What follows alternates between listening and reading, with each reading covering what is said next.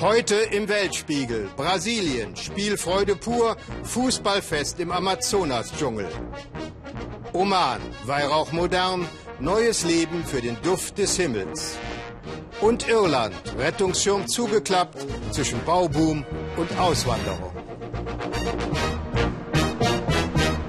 Herzlich willkommen zum Weltspiegel. Das könnte sein bisher schwierigster Fight werden. Boxweltmeister Klitschko und sein Kampf in politischer Opposition gegen Staatschef Janukowitsch oder besser gegen dessen Paten Russlands Staatspräsident Wladimir Putin. Janukowitsch, der nie europäisch gesinnt war, hat sich gegen alle Angebote Europas für einen Moskau-treuen Kurs entschieden. Erst jüngst vom Wirtschaftsmagazin Forbes zum stärksten Mann des Jahres gewählt, nutzt Putin jede politische Schwäche Amerikas und Europas gnadenlos aus und erweitert Macht und Einflusssphäre, jetzt auch in der Ukraine.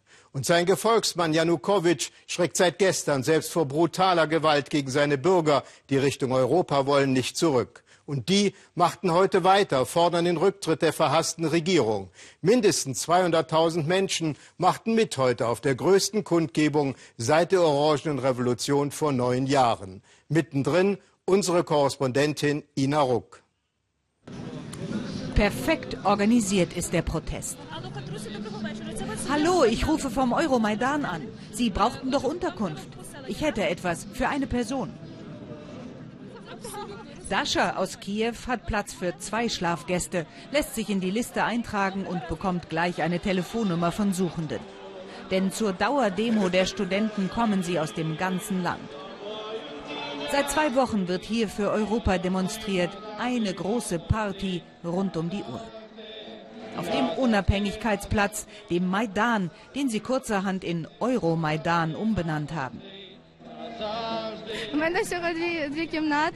Ich habe doch zwei Zimmer. Meinen Eltern habe ich das natürlich vorher gesagt, dass ich Leute aufnehmen will. Aber die wissen ja auch, dass es hier viele gibt, die einen Schlafplatz brauchen. Der Protest der Studenten ist unpolitisch. Sie wollen nur eins, den Weg nach Europa. Doch immer wieder taucht hier auch Politprominenz auf. Es ist Freitagabend. Vitali Klitschko, Boxweltmeister und Oppositionsführer, kommt gerade vom Gipfel in Vilnius. Ohne einen neuen ukrainischen Präsidenten werde es nie was mit Europa, das sagt er bei jeder Gelegenheit. Wir wollen vorgezogene Wahlen. Alle Oppositionsparteien werden einen gemeinsamen Kandidaten aufstellen, sagt er. Die besten Chancen dabei, das sagt er nicht, hat er selbst. Dasha und ihre Schlafgäste haben sich gefunden auf dem Platz. Zwei Studentinnen aus Lemberg in der Westukraine vom anderen Ende des Landes. Klitschko ist längst auf dem Weg ins Fernsehstudio. Noch am selben Abend sind die Oppositionsführer in eine Talkshow geladen. Sie sollen die Europaabsage kommentieren. Aber erst nachdem die Vertreter der Regierung ihren Auftritt hatten. Gemeinsam will man sie nicht im Studio haben, bloß keine Diskussion live auf dem Sender. Doch das lässt die Opposition sich nicht bieten.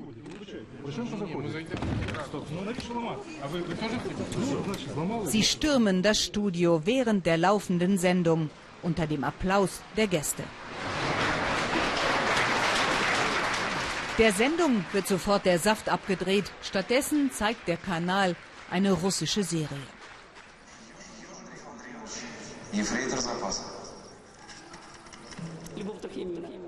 Die Zuschauer der Talkshow werden erstmal in die Pause geschickt.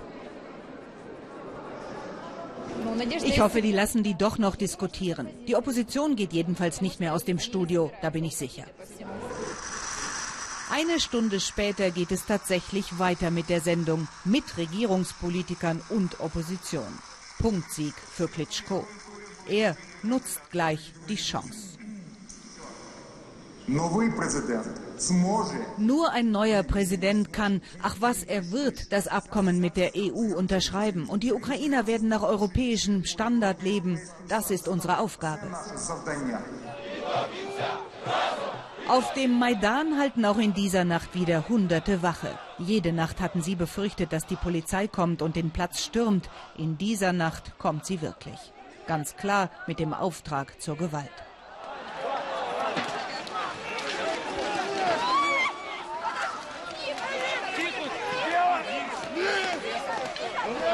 Mit Knüppeln gegen Studenten. Der Gipfel in Vilnius ist nicht mal einen Tag her. Europa scheint weiter entfernt denn je. Am nächsten Tag erst kommen nach und nach all jene frei, die in der Nacht vorläufig festgenommen worden waren. Manche lassen sich kaum etwas anmerken, andere sind eingeschüchtert, wie Dasha. Die Fotos aus der Nacht hat sie gespeichert, die Erinnerung daran sowieso. Ich habe jetzt Angst um unsere Zukunft. Wenn wir Studenten oder Kinder oder alte Leute auseinanderknüppeln lassen, was wird das denn dann für ein Land werden? Ich kann niemanden verstehen, der dort in der Nacht gestanden hat und jetzt einfach zur Arbeit geht, weitermacht, als wäre nichts gewesen. Я не розумію, як люди далі будуть ходити на роботу, які стояли там. Nach einfach weitermachen sah es heute nicht aus. In Kiew gingen noch viel mehr auf die Straße, aus allen Ecken des Landes, auf dem Weg, den Maidan zurückzuerobern. Die Polizei ließ sie gewähren. Am Mittag war der Platz voll. Doch es gab auch solche Szenen. Mit dem Radlader gegen Polizisten. Der Versuch, die Präsidialadministration zu stürmen. Hässliche Bilder und maskierte Provokateure, die nicht passen zur friedlichen Europademonstration. Längst ist in der Ukraine ein Machtkampf entbrannt, längst geht es nicht mehr nur um Europa. Der Weg dorthin wird für das Land kein einfacher werden. Mehr dazu in der Tagesschau. Was war das für ein Schock für das fußballbegeisterte Brasilien, als am vergangenen Mittwoch ein Baukran mit einem tonnenschweren Bauteil auf das Stadion in Sao Paulo krachte und zwei Bauarbeiter tötete. Weltmeisterschaft in Gefahr? Aber es wird weitergebaut, so die Antwort der Verantwortlichen. Doch unabhängig von den Weltmeisterschaftsplanungen für das nächste Jahr feiern viele Brasilianer mitten im Amazonas-Dschungel rund um die Baustelle des neuen Stadions in Manaus schon mal ihr eigenes großes Fußballfest. Ein Riesenspektakel mit über 700 Mannschaften. Und die kickenden Amateure aus dem Urwald, sie alle hoffen darauf, vielleicht selbst einmal in einem der großen Stadien spielen zu dürfen. Michael Stocks ließ sich anstecken von der brasilianischen Spielfreude. Unterwegs auf einem Nebenfluss des Amazonas, auch wenn es ein wenig bedrohlich aussieht, diese Indios sind nicht auf dem Kriegspfad. Sie haben Kurs genommen auf ihre Trainingsinsel, denn diese Männer haben Großes vor. Diese Indios gehören zum Stamm der Satere Maoe und sie wollen den Titel die Besten sein. Dafür geben sie alles. Allein der Weg zum Übungsplatz ist schon eine Herausforderung. Für sie aber ein Kinderspiel. Diese Mannschaft gehört zum Favoritenkreis des weltweit größten Fußballturniers der Amateure. Das findet jährlich im brasilianischen Manaus statt und sie waren schon zweimal erfolgreich. Selbst hier im tiefsten Dschungel hat sich offensichtlich die schönste Nebensache der Welt zur ganz großen Leidenschaft entwickelt. Für uns ist das ein wichtiger Moment von Freude, Brüderlichkeit, Freundschaft. Das ist eine Emotion, die in uns explodiert. Fußball ist wie ein Virus, der uns alle infiziert hat. Ein guter Virus. Beeindruckend, wie lässig diese Indios den Ball beherrschen. Als ob sie hier am Amazonas nie etwas anderes gemacht hätten.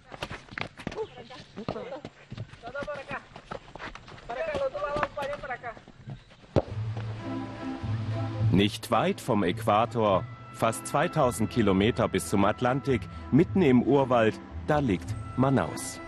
Allein der Name der ehemaligen Kautschuk-Metropole lässt träumen, die Oper ein Mythos, Fitzcarraldo lässt grüßen, der wohl exotischste WM-Austragungsort. Aber Manaus sei damit überfordert, sagt der 75-jährige Sportjournalist Arnaldo Santos, der hier jedes Jahr das größte Amateurfußballturnier der Welt, das Peladao, organisiert. Das Manaus, das jetzt kurz vor der Fußball-WM steht, hat jede Menge Probleme, die es eigentlich zu lösen gilt. Aber sie machen hier das Gleiche wie fast überall in Brasilien. Ein bisschen Make-up, Rouge auf die Wangen, ein Haarschnitt, ein Blümchen hier, ein Blümchen da, das war's. Dann schon lieber das Peladao, eine ehrliche Veranstaltung mit klaren Verhältnissen, sagt Arnaldo. Seit 1973 kämpfen hier etwa 700 Mannschaften, Frauen und Männer aus der Amazonasregion, immer von August bis Dezember, um den Titel. Mit viel Leidenschaft und Emotion. Da werden schon mal Zuschauer vom Platz geschickt.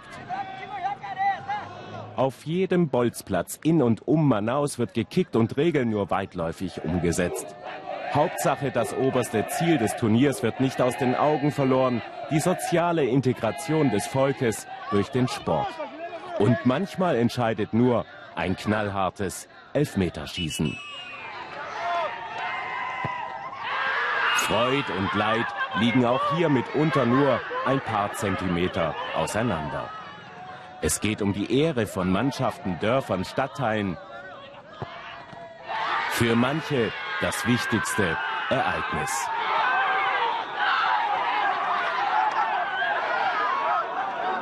Dieses Turnier ist viel bedeutender als die WM. Da sind wir Randfiguren. Hier geht es um tiefste Emotionen. Profimannschaften in den oberen brasilianischen Ligen gibt es in Manaus nicht. Aber ein brandneues WM-Stadion, dessen Errichtung in den letzten Zügen liegt. Die Arena Amazonia wird ein schönes Stadion mit über 40.000 Plätzen einem ganz eigenen Design und ausgezeichnet für besondere Nachhaltigkeit, entworfen von einem deutschen Architektenbüro. Am 20. Dezember soll es eingeweiht werden, das Bauwerk, das rund 225 Millionen Euro kostet. Temperaturen knapp unter 40 Grad, eine Luftfeuchtigkeit von fast 100 Prozent. Der Alltag der Menschen hier. Die Armut ist groß, aber viele finden die politische Entscheidung, Manaus als WM-Spielort aufzunehmen, gut. Denn schließlich wurde mit vielen Investitionen geworben. Alle Arbeiten gehen langsam voran, das sehen wir doch.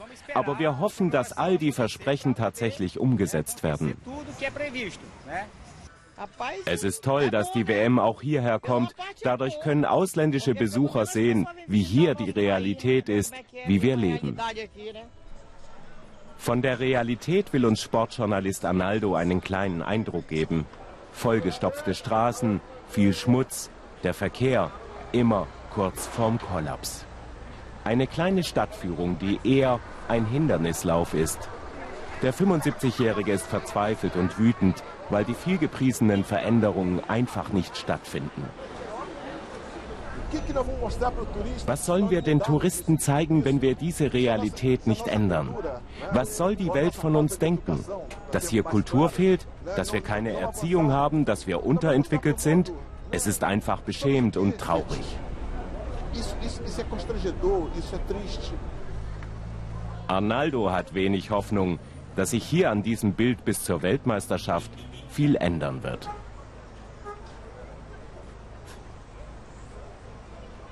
In diesem neu errichteten Stadion werden während der WM ganze vier Spiele stattfinden. Was danach passiert, ist völlig offen. Man hofft auf eine Nutzung als Multifunktionsarena oder wie der oberste Richter in Manaus vorgeschlagen hat, die Arena könnte der Justiz helfen. Wenn der Staat Leute verhaftet und Strafverfahren eröffnet werden, dann werden diese Straftäter in öffentliche Gefängnisse geschickt. Die sind hier aber alle überfüllt. Deshalb mein Vorschlag, dass wir das Stadion später als Zwischenlösung nutzen, um von dort Straftäter auf Gefängnisse zu verteilen. Die Satere Maue Indios streben unterdessen weiter Richtung Finale des Peladao-Turniers. Aber der Platz wird gerade von diesem Faultier genutzt. Es dauert ein bisschen, bis es das Spielfeld freigibt. Dann aber volle Konzentration. Das Faultier scheint ziemlich beeindruckt zu sein. Hivi Vato nennt sich das Team von Moises, das heißt ungefähr die königlichen Adler.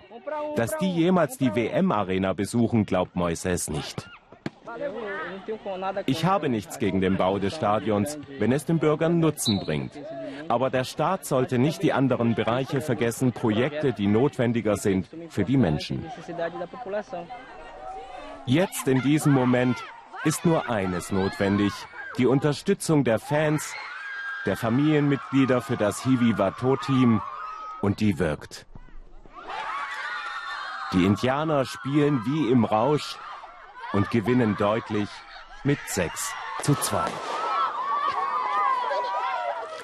Er gilt als eines der ältesten Heilmittel der Welt, der Weihrauch. Schon vor dreieinhalbtausend Jahren wurde seine Wirkung in Schriften aus dem Niltal festgehalten. Dem Urvater der europäischen Medizin, Hippokrates, galt Weihrauch als unverzichtbar. Und schon in der Antike wurde Weihrauch in Gold aufgewogen. Er kam über die sogenannte Weihrauchstraße aus dem Oman, über den Jemen nach Damaskus und dann weiter nach Europa. Und heute Ausgerechnet der reformfreudige Sultan von Oman, Kabus, der sein Land in die Moderne führt, will die jahrtausendealte Weihrauchtradition in seinem Land erhalten. Doch auch hier ziehen moderne Zeiten ein. Aus den Weihrauchessenzen wird feine Kosmetik, wie Volker Schwenk selbst ausprobieren konnte. Für die Unglücksabwehr ist Mohammed zuständig. Jeden Morgen und jeden Abend legt er neuen Weihrauch auf glühende Kohlen. Dann trägt er das Becken durch die Hotelhalle im luxuriösen Al-Bustan Palace in Maskat. Denn Weihrauch, das glauben die Menschen in Oman seit dem Altertum, hilft gegen fast alles, aber ganz bestimmt gegen Unglück. Wir machen uns auf den Weg dorthin, wo der Weihrauch wächst, in die Steinwüste in Dhofar.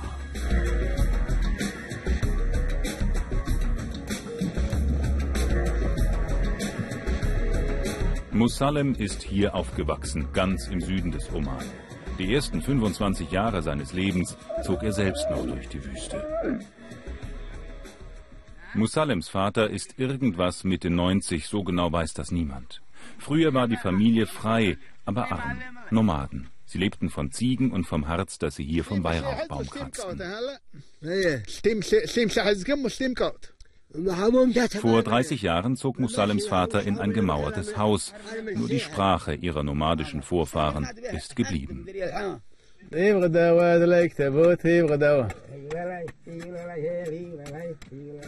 Im kargen Wüstenklima Dofars wächst der Weihrauch, für den Oman in der antike Welt berühmt war.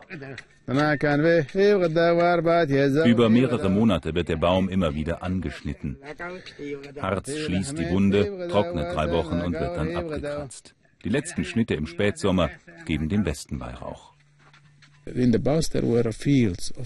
Früher gab es ganze Wälder von Weihrauchbäumen, sagt Musalem. Durch den Klimawandel sind viele eingegangen und auch weil es uh, immer mehr Tiere gibt. Früher sind die Nomaden mit ihren Herden alle zwei, drei Wochen weitergezogen, aber das ist nicht mehr so. Früher ließen sie den Bäumen eine Überlebenschance. Ein Durchschnittsbaum gibt 10 Kilo Weihrauch pro Saison. Einst wurde das Harz mit Gold aufgewogen, aber das ist lange vorbei. Ab und zu verkauft Musalim ein paar Säcke nach Deutschland. Zuletzt war ihm der Preis zu niedrig. Jetzt geht's nach Korea oder Japan. Die haben mehr Geld, meint er. They have more money than the Germans. Than the Germans.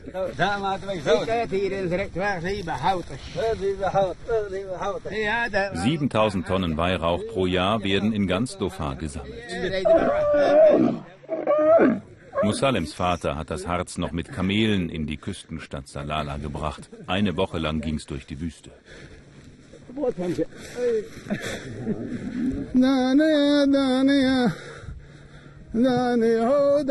Doch in Oman ist längst die Moderne eingezogen. Kamelkarawanen sind Geschichte. So ein Geländewagen ist einfach besser als ein Kamel, meint Musalem.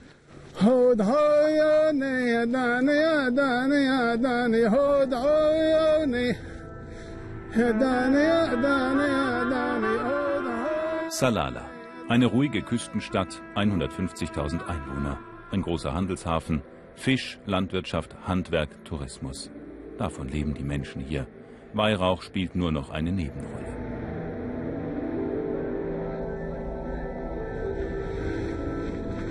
Die Verkäuferinnen auf dem Weihrauchsuk können am frühen Nachmittag noch plaudern. Es sind erst wenig Kunden da. Das Hauptgeschäft beginnt am Abend. Um Adel hat den Laden einst von ihrer Tante übernommen. Beim Weihrauch aus Dauphar sei die späte Ernte die beste, sagt sie. Manche Packung kostet umgerechnet 2 Euro, manche 500, je nach Qualität. Das Harz des Weihrauchbaumes wird für alles Mögliche benutzt, zum Reinigen der Raumluft, zum Ausräuchern von Kleidern, als Medizin, als Glücksbringer für frisch vermählte Bräute. Niemand in meiner Familie hat früher was mit Weihrauch zu tun gehabt, sagt Um Adel, nur eben meine Tante. Ich habe gleich erkannt, wie wichtig und wie schön der Weihrauch ist. Das war gut und hat mir viel gebracht. Darum mache ich es bis heute. Und eines Tages gehört mir hier vielleicht der ganze Markt, hoffe ich.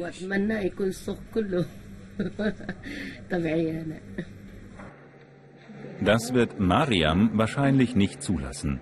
Sie baut gerade ihr eigenes Weihrauch-Business aus. Mariam, die Dame rechts ganz in Schwarz, hat von ihrer Großmutter eine wahre Leidenschaft für Weihrauch geerbt. Ihre Cremes, Puder und Parfums mit Weihrauchpulver und Weihrauchöl testet sie alle selbst. Wahrscheinlich deshalb sehe man ihr die 48 Jahre auch nicht an, meint sie, und lächelt schelmisch. Meine Kinder und Enkelkinder nutzen die Produkte auch. Enkelkinder? Ja, das zeigt jetzt aber nicht im Fernsehen, oder? Ich bin Oma. Das ist Mariams Familienbetrieb. Es gibt auch Weihrauch aus Somalia, aber der beste kommt aus Dhofar, sagt sie.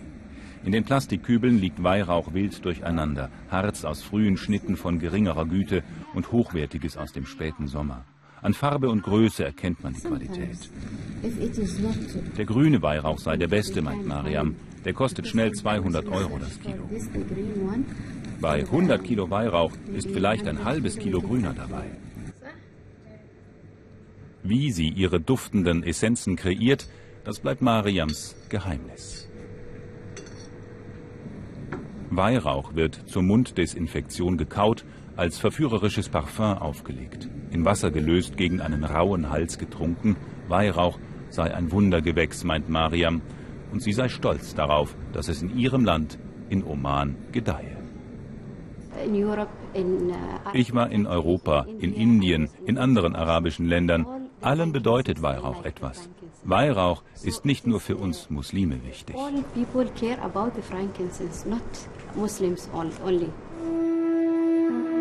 Weihrauch, Gold und Myrrhe brachten die heiligen drei Könige dem Christuskind.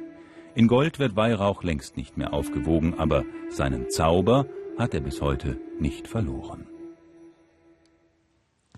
Stellen Sie sich vor, Sie haben ein erfülltes Berufsleben hinter sich, sind wirtschaftlich unabhängig und können sich den einen oder anderen Traum erfüllen. Was würden Sie tun? Zuletzt, da bin ich mir sicher, kämen Sie darauf, Wasserhähne zu reparieren. Aber Abid Surti aus dem indischen Mumbai hat nach einem erfolgreichen Künstlerleben seine Mission als Klempner entdeckt. Warum? Weil der in bescheidenen Verhältnissen aufgewachsene Mann schon als Kind den Wert von sauberem Trinkwasser zu spüren bekam als Mangel. Und so zieht Surti heute gegen tropfende Wasserhähne zu Felde und spart in guten Jahren bis zu vier Millionen Liter Wasser ein. Gabor Halasch war dabei, als Surti mit seinem kleinen Team energisch an fremden Türen klopfte.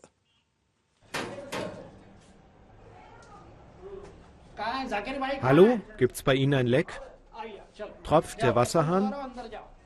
Wir kommen mal rein. Drei Fremde stehen vor der Tür. Abid eigentlich Künstler, dazu ein Klempner und eine Assistentin. Und schon sind sie in der Küche. Ihr Ziel der Wasserhahn. Tropft er oder tropft er nicht?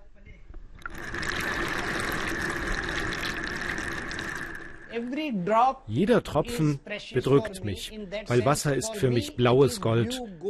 Wenn nur ein Tropfen verschwendet wird, tut es mir weh. Nun wird geschraubt die Dichtung funktioniert nicht mehr. Nicht wirklich neu für die Familie, aber groß gestört hat es sie nicht. Ich habe das schon gewusst, dass der Hahn tropft. Ich dachte, vielleicht ist da was locker. Und dann habe ich einfach immer vorsichtig auf und zugedreht. Dabei kostet es nur 50 Rupien, 60 Cent, eine neue Dichtung einzubauen. Die drei lösen das Problem kostenlos, müssen aber wiederkommen. Das ist jetzt eine Übergangslösung. Du besorgst ein neues Ventil, dann meldest du dich wieder, ich hole den Klempner und wir tauschen es aus.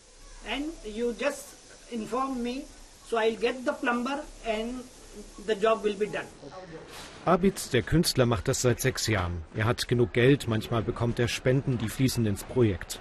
Aber auch der Klempner verlangt nichts. Und die Frau im Team soll für Vertrauen sorgen, denn sie klingeln an fremden Türen. Und sind nicht immer willkommen. Einen Dienstwagen haben die drei nicht. Gearbeitet wird immer am Sonntag, dann sind die Leute zu Hause.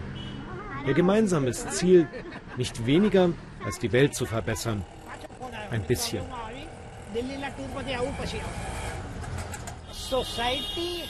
Die Gesellschaft hat uns so viel gegeben. Du brauchst Wasser, dann musst du nur den Hahn aufdrehen. Meine Großmutter musste noch Meilen laufen für einen Eimer Wasser. Heute gibt es alles im Überfluss, aber was gibst du der Gesellschaft? Ich zahle etwas zurück. Abid kam als Kind nach Mumbai. Die Familie war arm, lebte auf der Straße. Wenn er heute in sein altes Viertel zurückkehrt, kommen die Erinnerungen. Eine halbe Stunde pro Tag lief damals das Wasser. Er weiß noch, wie quälend Durst sein kann, tagelang, nächtelang. Das hat ihn tief geprägt. Am frühen Morgen stand meine Mutter in der Schlange für einen Eimer Wasser. Da gab es immer Kämpfe, da kam jemand, hat sich vorgedrängelt, dann gab es Streit, Prügeleien und am Ende hatte niemand Wasser.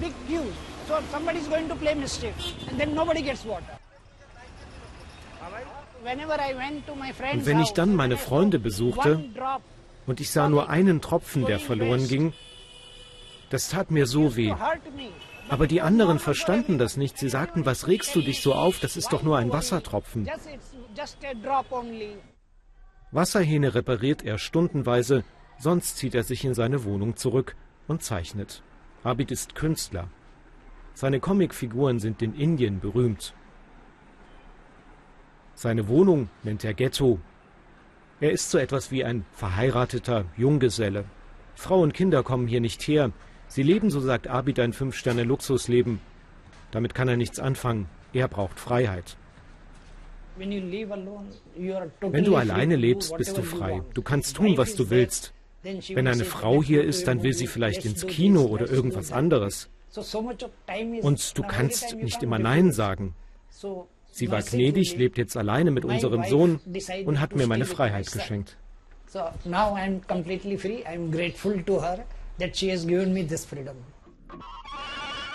Das kam früher bei der Freiheit raus. Wilde Kunst, egal was die anderen sagen.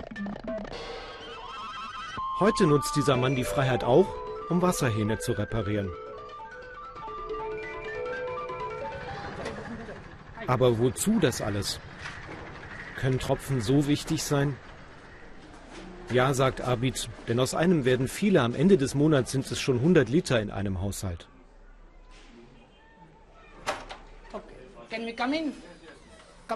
Und in Mumbai Millionen von Litern. Schon wieder ist es die Dichtung, aber diesmal war sie nur locker.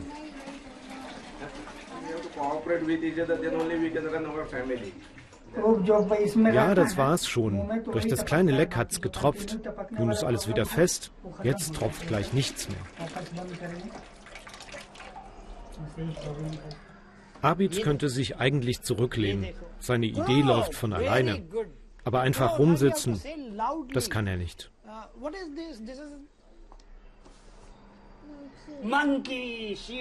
Er ist 78, aber alles andere als müde.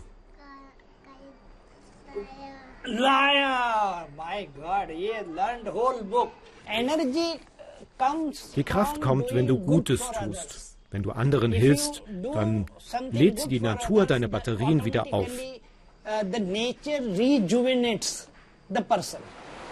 Abid will keine Ausreden hören, dass alles eh nichts bringt. Viele sagen ja, warum die Umwelt schützen. Indien hat genug andere Probleme.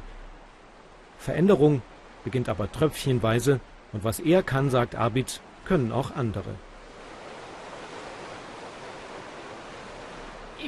Wenn du die Welt ändern willst, ändere dich selbst, dann gibt es einen Bastard weniger. Abid ahnt, er braucht dafür mehr als ein Leben, aber das ist auch kein Grund, nichts zu tun. Endlich mal eine positive Nachricht, hofft man. Am 15. Dezember wird Irland als erstes der europäischen Krisenländer aus dem EU-Rettungsschirm aussteigen und damit auch dahin zurückkehren, wo die Krise begann, an die Finanzmärkte. Ein selbstbewusstes Signal, das der Welt vermitteln soll, dass man jetzt wieder unabhängig wirtschaften kann. Jetzt hofft man auf Investoren, die auf der grünen Insel die weithin sichtbaren Spuren der Rezession beseitigen helfen. Es wird wieder gebaut und auf Optimismus gemacht. Aber es gibt auch andere Nachrichten. Junge Iren verlassen ihr Land in Scharen, weil sie dort keine Zukunft für sich sehen. Widersprüchliche Signale also, denen unser Korrespondent Frank Jahn in Dublin nachgegangen ist. In der Bucht von Dublin baut Brian McCown. Er meint, mit Irland geht es aufwärts. Es sprießen wieder grüne Triebe, das Land ist auf einem guten Weg. Matthew Buston packt für ein Leben in Australien. Hätte ich die Wahl, würde ich bleiben, aber es gibt keine Arbeit. Eine Insel der gemischten Gefühle. Das Gras ist grüner anderswo, sagen die einen, die anderen bauen auf Irland. Unternehmer Brian McCown errichtet in der irischen Hauptstadt Wohnungen. Sein Business boomt wieder. Das hat eine gewisse Ironie. Die Baubranche steht für Irlands Finanzkollaps. Banken verteilten massenweise Kredite an zockende Spekulanten. Als die Blase platzte, stand auch Brians Firma am Abgrund. Ich war von 90 Angestellten runter auf drei. Als es schlecht lief, musste ich gute Leute entlassen. Jetzt hämmern und mauern hier bald wieder 150 Leute. Wir haben die Kurve gekriegt, sagt Brian optimistisch. Er hat noch mehr Baustellen. Auf dem Weg sehen wir Investitionsruinen der Krise. Die Geisterstädte will niemand mehr. Sie stehen zu lange leer und haben keine Infrastruktur. Baut Brian eine neue Spekulationsblase auf? Nein. Uh, Finanzierungen sind nicht mehr so leicht wie früher zu kriegen von den Banken. Die Leute sind vorsichtiger und realistischer. Brians Konzept scheint realistisch. 20 Häuser verkaufte er hier in nur zwei Wochen. Im Musterhaus begrüßt er zwei neue Interessenten. Verwaltungsangestellte Niam Kelly und ihre Schwester Emma. 320.000 Euro kostet das Haus. Die beiden haben Arbeit und konnten sparen. Die Preise sind noch niedrig. Wir haben das Geld, wir zahlen ein Vermögen für Miete. Wenn wir kaufen, sparen wir Geld und es ist eine Investition in die Zukunft. Die Aussichten für viele andere im viereinhalb Millionen Volk sind ungewiss. Die Arbeitslosigkeit liegt bei fast 13 Prozent. Die Rezession ist noch sichtbar. Matthew Baston kann sich kein eigenes Haus leisten. Der 25-Jährige wohnt bei den Eltern. Besser gesagt, wohnte, denn er wandert nach Australien aus. Der ausgebildete Sportlehrer findet keine Stelle. In meinem Bereich gibt es keine Arbeit. Ich war doch nicht an der Uni für Hilfsjobs als Verkäufer in irgendeinem Laden. Der Pass ist bereit, das Visum hat er und das Flugticket auch. Für Mutter Maria heißt es wieder Abschied nehmen. Ihre ältere Tochter ist schon in Australien, nun also auch ihr Sohn Matthew. Er ist mein zweites Kind, das nach Australien geht. Ich bin nicht glücklich damit. Aber ich kann ihn nicht aufhalten. Er muss sich ein Leben aufbauen. Aber ich bin alles andere als glücklich. Die Generation meiner Kinder verlässt uns. Wir werden zu einem Land alter Leute. Alle sechs Minuten verlässt jemand Irland, laut Statistik. Vor dem Parlament protestiert die Jugend. Auf 100 Euro die Woche kürzte der Staat das Arbeitslosengeld für unter 26-Jährige. Diese jungen Leute wollen sich nicht vertreiben lassen. Wir werden als leichtes Ziel gesehen, genau wie die alten Leute. Die Sozialkürzungen lassen jungen Menschen gerade mal 100 Euro pro Woche zum Leben. Das geht nicht. Das führt zur Auswanderung. Der Staat vergrault Bürger mit Sozialkürzungen. Den Konzernen öffnet er die Tür. Facebook und Co. werden mit 12,5 Prozent Unternehmenssteuer gelockt. Das lässt Irlands Puls wieder steigen, sagt Analystin Fiona Hayes. Sparkurs und Steueranreize gefallen Investoren. Das ist der Preis für Staatsanleihen mit zehn Jahren Laufzeit. Er steigt. Die Finanzmärkte sind wieder bei guter Gesundheit. Den Euro-Rettungsschirm braucht Irland nicht mehr, sagt sie. Irland kann auf eigenen Beinen stehen. Die Wirtschaft wächst, die Sozialausgaben sinken. Es ist ein langer, harter Weg, aber Irlands Regierung ist auf Kurs. Doch vor den Suppenküchen der Kirche wird die Schlange länger. Viele Obdachlose kommen seit langem, aber Mönch Kevin sieht mehr und mehr Leute in die Armut abrutschen. 500 Mahlzeiten verteilen sie mittags allein hier. Die Zahl ist groß und sie wird wohl steigen. Ich begreife nicht, wenn Leute sagen, Irland geht es besser. Ich sehe das nicht. Das Ausverkauftschild ist ein Zeichen des Aufschwungs für Brian McCown. Neben den 20 verkauften Häusern baut er schon die nächsten. Es geht Schritt für Schritt aus der Krise, sagt er, und meint seine Firma genau wie Irland. Bescheiden, aber wieder selbstbewusst. Es gibt wieder viel Positives. Es ist richtig, dass wir aus dem Euro-Rettungsschirm aussteigen. Das ist gut für alle. Für Matthew ist es nicht gut genug. Er will nicht warten. Die Abende im Lieblingspub sind gezählt. Auch Shinit, eine Freundin von Matthew, lässt die Heimat hinter sich. Die Lehrerin fühlt sich von Irland im Stich gelassen. Die Regierung attackiert uns mit den Kürzungen. Deshalb gehen so viele. Doch den Schaden hat Irland. Ich habe eine gute Ausbildung. Ein anderes Land wird davon jetzt profitieren.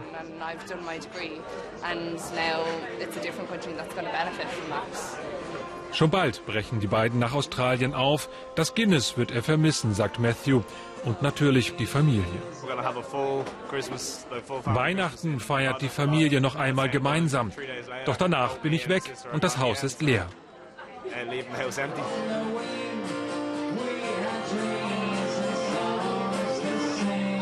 Wir hatten Träume, singen die beiden das alte irische Lied. Ihre Träume erfüllen sich die Jungen ihren anderswo. Das war's für heute vom Weltspiegel. Am nächsten Sonntag kommt der Weltspiegel aus Kenias Hauptstadt Nairobi mit einer ganzen Sendung über den afrikanischen Kontinent, über die Veränderungen, über Aufbruchstimmung und positive Signale aus Afrika. Unsere Beiträge können Sie wie immer im Internet unter weltspiegel.de noch einmal sehen und auf Facebook darüber abstimmen. Ich wünsche Ihnen noch einen schönen ersten Adventabend.